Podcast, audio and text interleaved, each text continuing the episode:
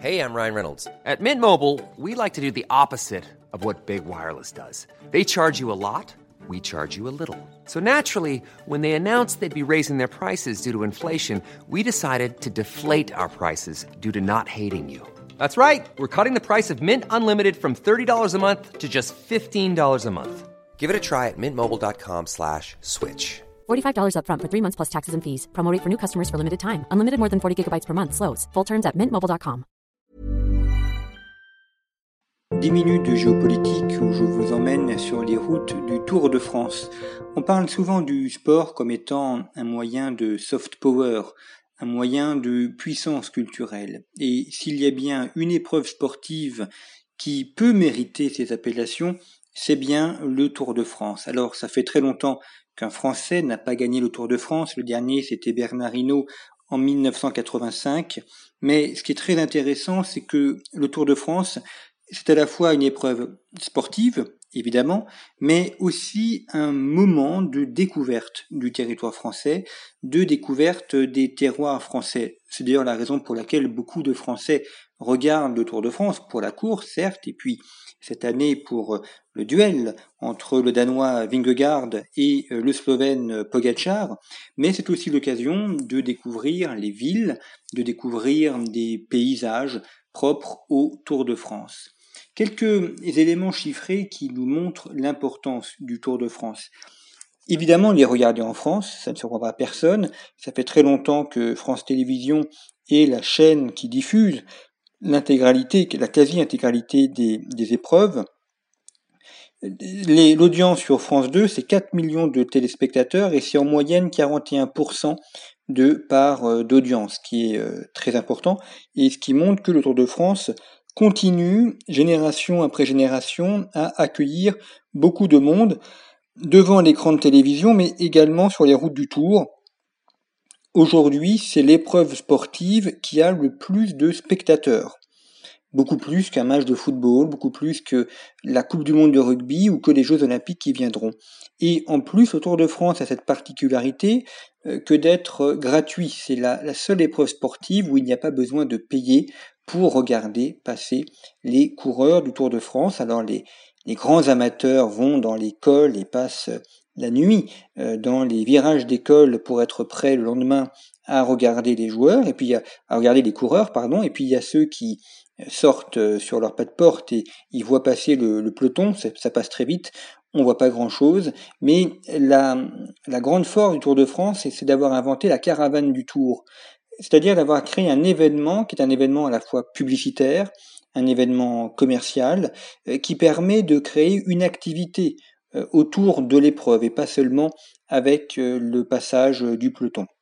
Et puis je parlais de puissance culturelle, c'est aussi le fait que le Tour de France est diffusé à l'étranger. Et donc, ça contribue à présenter l'image de la France à l'étranger. En 2022, je n'ai pas les chiffres pour 2023, mais ça n'a pas dû beaucoup changer. En 2022, le Tour de France est diffusé dans 190 pays, ce qui est euh, extrêmement important. Alors tous les pays n'ont pas les épreuves, n'ont pas les, étapes en intégralité, mais enfin ça montre quand même que ça touche beaucoup de monde. Euh, c'est euh, également, si on regarde là aussi les chiffres un tour qui est diffusé euh, aux États-Unis, qui est diffusé en Australie, qui est diffusé en Asie, euh, qui est donc abondamment regardé et ça contribue non seulement à avoir une épreuve sportive, mais à montrer aussi l'image de la France. C'est quelque chose qui est important puisque on voit des villages extrêmement variés. Il y a les grandes villes, évidemment tous les ans d'arriver sur les Champs-Élysées. Ça n'a pas toujours été le cas, mais maintenant c'est devenu la, tradition. Et puis euh, des petits villages qui sont traversés. Cette année, euh, on a également des, grandes villes touristiques euh, comme Courchevel, par exemple. Ce qui est intéressant aussi pour le Tour de France, c'est que celui-ci a contribué à créer des mythes autour de certains lieux. Et notamment, chaque époque a ses cols mythiques. Alors il y a le, le mont Ventoux, il y a l'Alpe d'Huez, il y a la planche des belles filles, ça c'est Christian Prudhomme qui a contribué à le faire connaître. Ce qui fait que des lieux qui n'étaient pas connus euh, des personnes de la région, enfin hors, région, euh, des lieux qui n'avaient pas vraiment de, réminiscence euh, dans l'aura du grand public, eh bien ces lieux se sont inscrits désormais dans une histoire sportive et dans un mythe sportif. Et on attend ces étapes avec une certaine impatience parce qu'on sait que ça va être des lieux de bagarre, des lieux de bataille extrêmement importants. Même les Champs-Élysées. Les Champs-Élysées, le fait que tous les ans maintenant ce soit le lieu de l'arrivée, contribue à, mythifier un petit peu les, Champs-Élysées, à leur donner une, aura supplémentaire, euh, au-delà simplement de euh, la plus belle avenue, du monde ou euh, de l'avenue où il y a de chaque côté des magasins pour touristes. Donc le Tour de France contribue à créer des lieux, à, façonner des lieux, à créer également une histoire. Quand on regarde un film, on, arrive à dater le film euh, quand on observe les voitures. Les voitures donnent une indication sur l'année ou la décennie du moins où le film a été tourné. Et ce qui est intéressant, c'est que le Tour de France réussit également cette prouesse. Chaque génération, chaque, chaque décennie à ses héros. Alors il y a eu euh, le mythique duel entre Jacques Anquetil et Raymond Poulidor. Il y a eu Eddy Merckx, il y a eu Bernard Thévenet, euh, Bernard Hinault, euh, Greg Lemon et, Laurent Fignon, Richard Virenque et Laurent Jalabert, plus récemment Thomas Veuclair, Alain, Philippe. il y a aujourd'hui Pogacar et Vingegaard. En tout cas, à chaque fois, il y a la, recréation de héros qui fait que toutes les personnes qui regardent le Tour de France l'inscrivent dans la mémoire de leur jeunesse et l'inscrivent dans une mémoire partagée. Le Tour de France est une épreuve sportive de commun. Ça crée un commun, ça crée un bien commun. Il y a un bien commun autour des lieux traversés, ce que j'évoquais, des lieux qui ont été créés, mythifiés par euh, le Tour de France. J'évoquais l'Alpe d'Huez ou la planche des belles filles. On peut ajouter évidemment le Tourmalet. Euh, on peut ajouter euh, ces cols où il y a eu des épreuves extrêmement rudes. Et puis, ça crée également une transmission entre générations. Ce qui est intéressant avec le Tour de France, c'est qu'il y a beaucoup de gens qui ne regardent jamais le cyclisme, qui ne s'intéressent pas au cyclisme, mais euh, qui s'intéresse au Tour de France. Le Tour de France, c'est non seulement une épreuve sportive dans un calendrier annuel qui est celui du cyclisme, mais c'est une épreuve en tant que telle, et qui en plus revient tous les ans, tous les ans euh, début juillet. Euh, donc ça crée un temps, ça crée une temporalité qui est le moment du Tour de France, et ça correspond en plus au début des vacances scolaires, donc ça a une saveur particulière, ce qui fait que beaucoup euh, s'en souviennent parce que ça les rattache à des souvenirs d'enfance. On voit également que autour du Tour de France, il y a toute une actualité littéraire et euh, cinématographique. Nombreux sont les écrivains à avoir écrit sur le Tour de France. Le plus connu est euh, probablement Alain Blondin, qui a énormément écrit sur le Tour, qui a écrit de nombreuses chroniques.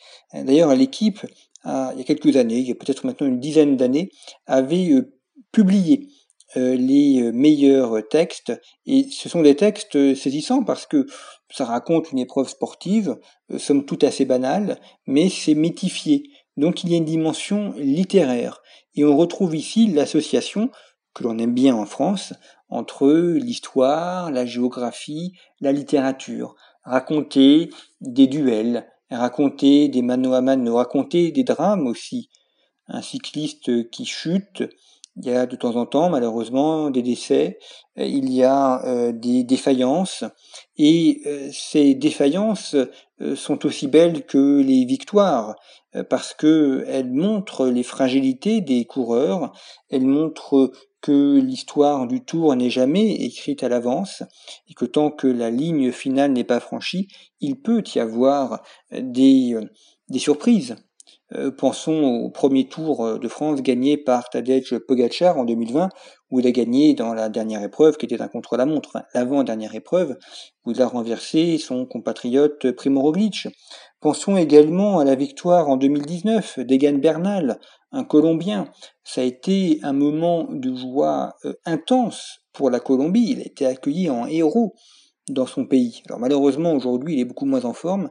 Il était victime d'un grave accident de vélo il y a un an et demi et donc il s'en remet péniblement.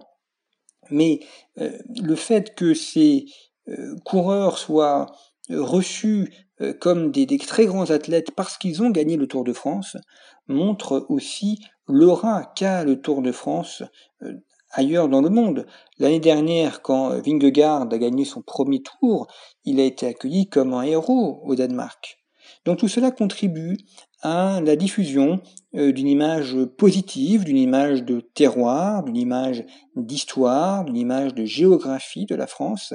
Ça fait bien longtemps que le Tour de France a échappé aux Français, euh, qu'il euh, parle à des populations, à des peuples bien au-delà des frontières françaises, et il ne faut pas le négliger, il faut le prendre pour ce qu'il est, comme une grande épreuve sportive, comme une épreuve sportive qu'on a toujours plaisir à regarder parce que on voit la France, parce que c'est un livre ouvert sur l'histoire de France, mais aussi parce que ça contribue à diffuser l'image de la France et la grandeur de la France à l'étranger.